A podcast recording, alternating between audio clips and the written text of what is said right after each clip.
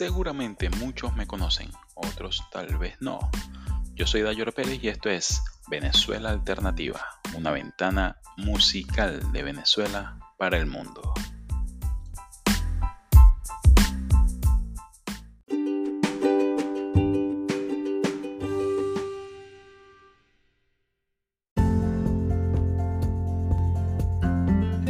Antes de comenzar, quisiera de verdad darle muchas, muchas, muchas gracias a todos ustedes por ser oyentes y haber tenido esta gran acogida con el, con el podcast. Es un granito de arena, es un pedacito de tiempo, es un pedacito de trabajo y de amor que hago desde mi punto de exilio de Venezuela para con Venezuela.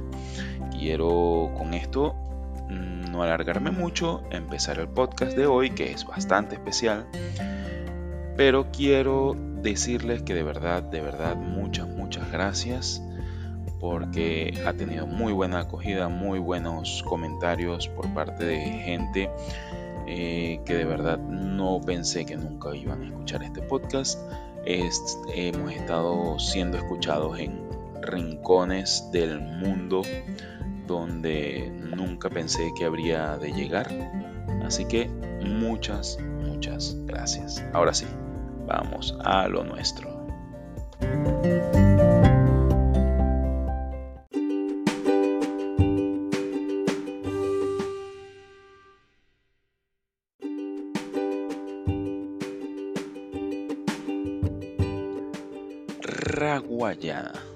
Es una banda de género musical fusión que combina elementos de reggae, ska, pop y otros estilos musicales.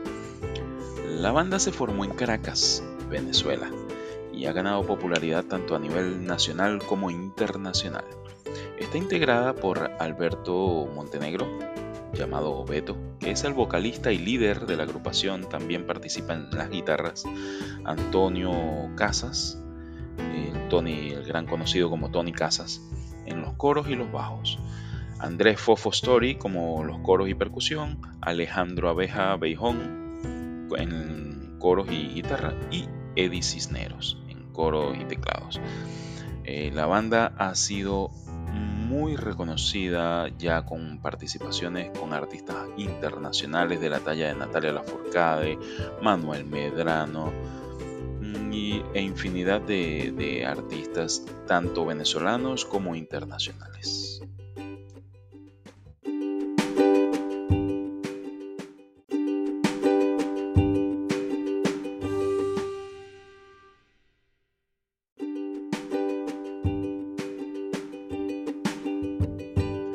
En el año 2007, en la vibrante ciudad de Caracas, Venezuela, nacía la semilla de lo que pronto se convertiría en la destacada agrupación musical Raguayana. Su origen se encuentra en la visión compartida de dos talentosos músicos, Alberto Beto Montenegro y Antonio Tony Casas, quienes dieron vida a este proyecto. En sus inicios, el grupo estaba compuesto por Tony Casas, Beto Montenegro, Rodrigo Michelangeli. Juntos estos jóvenes apasionados se reunían para interpretar versiones de sus artistas y bandas favoritas, pero no pasó mucho tiempo antes de que su innegable talento atrajera la atención de quienes los escuchaban. Este reconocimiento inicial marcó el punto de partida para su camino hacia el éxito. Conscientes del potencial que tenían entre manos, los miembros de Raguayana tomaron la decisión de consolidarse como una banda formal para enriquecer su sonido, sumaron a Alejandro Abeijón como guitarrista. Esta adición fue fundamental para la evolución musical del grupo y la creación de sus propias composiciones.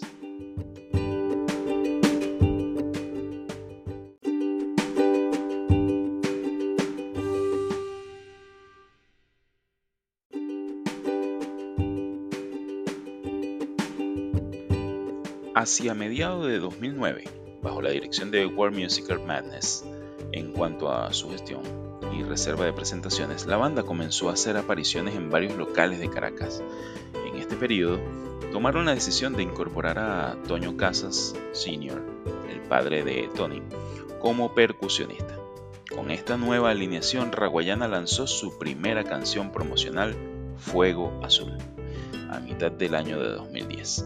Este sencillo sería incluido en su álbum debut y vino acompañado de un video musical dirigido por el miembro de la banda Rodrigo Michelangeli y Johan Verhoek. Unos meses después, Raguayana fue elegida entre cientos de grupos a nivel nacional para participar en el Festival de Nuevas Bandas, eh, nombre que ya hemos escuchado en programas anteriores.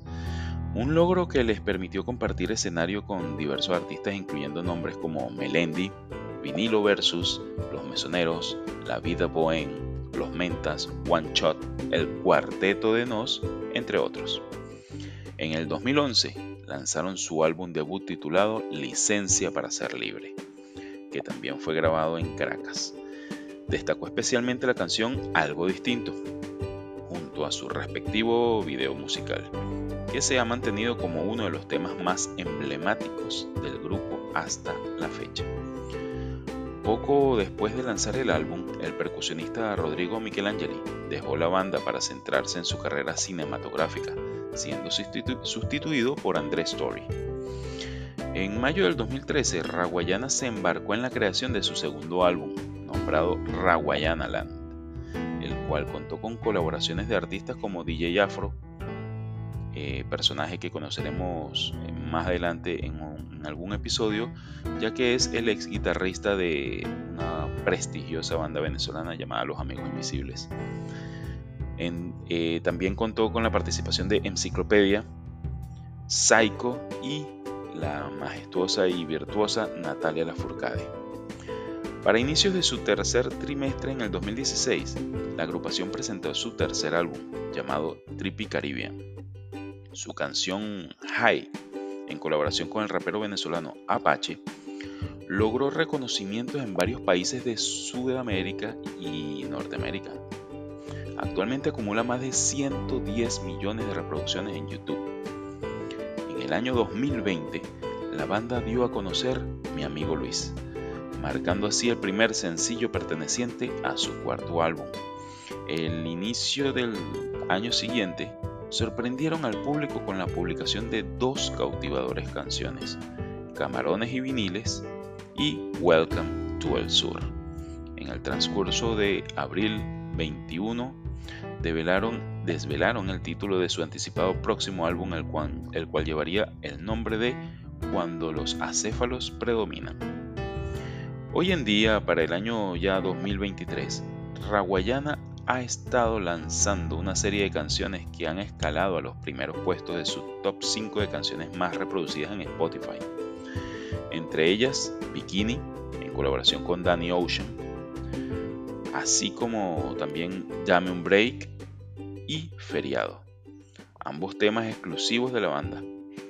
En ese mismo año se unieron Neutro Shorty y Orestes Gómez para rendir homenaje a Maelo Rivera y Bobby Capó con su interpretación de Incomprendido, demostrando la versatilidad, talento y ritmo excepcional que posee esta banda, en lo particular muy bien interpretada.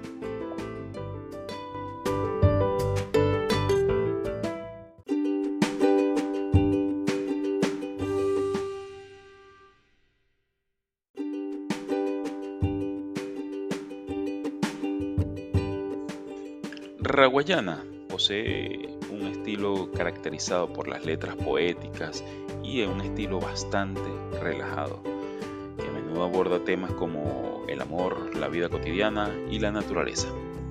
La banda se ha destacado por sus presentaciones en vivo energéticas y por su capacidad para mezclar géneros de manera muy fluida.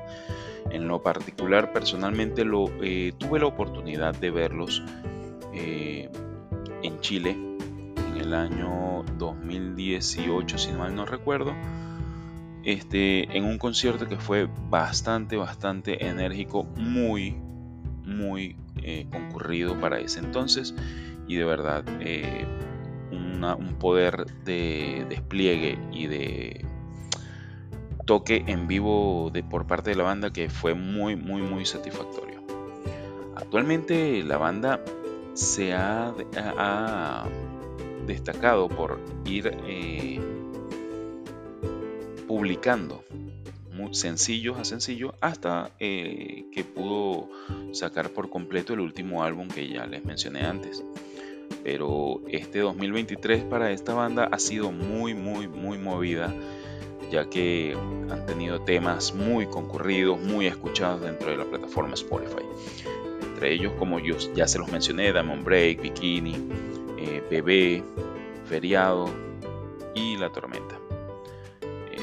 En lo particular es una banda que mm, siempre, siempre la tengo presente dentro de mi playlist eh, personal. Y me gusta mucho porque de verdad eh, emite una energía bien calmada, relajante, se puede escuchar, hay bastante armonía entre la voz de Beto, los coros y la instrumentación que utilizan y es 100% recomendada por mi parte.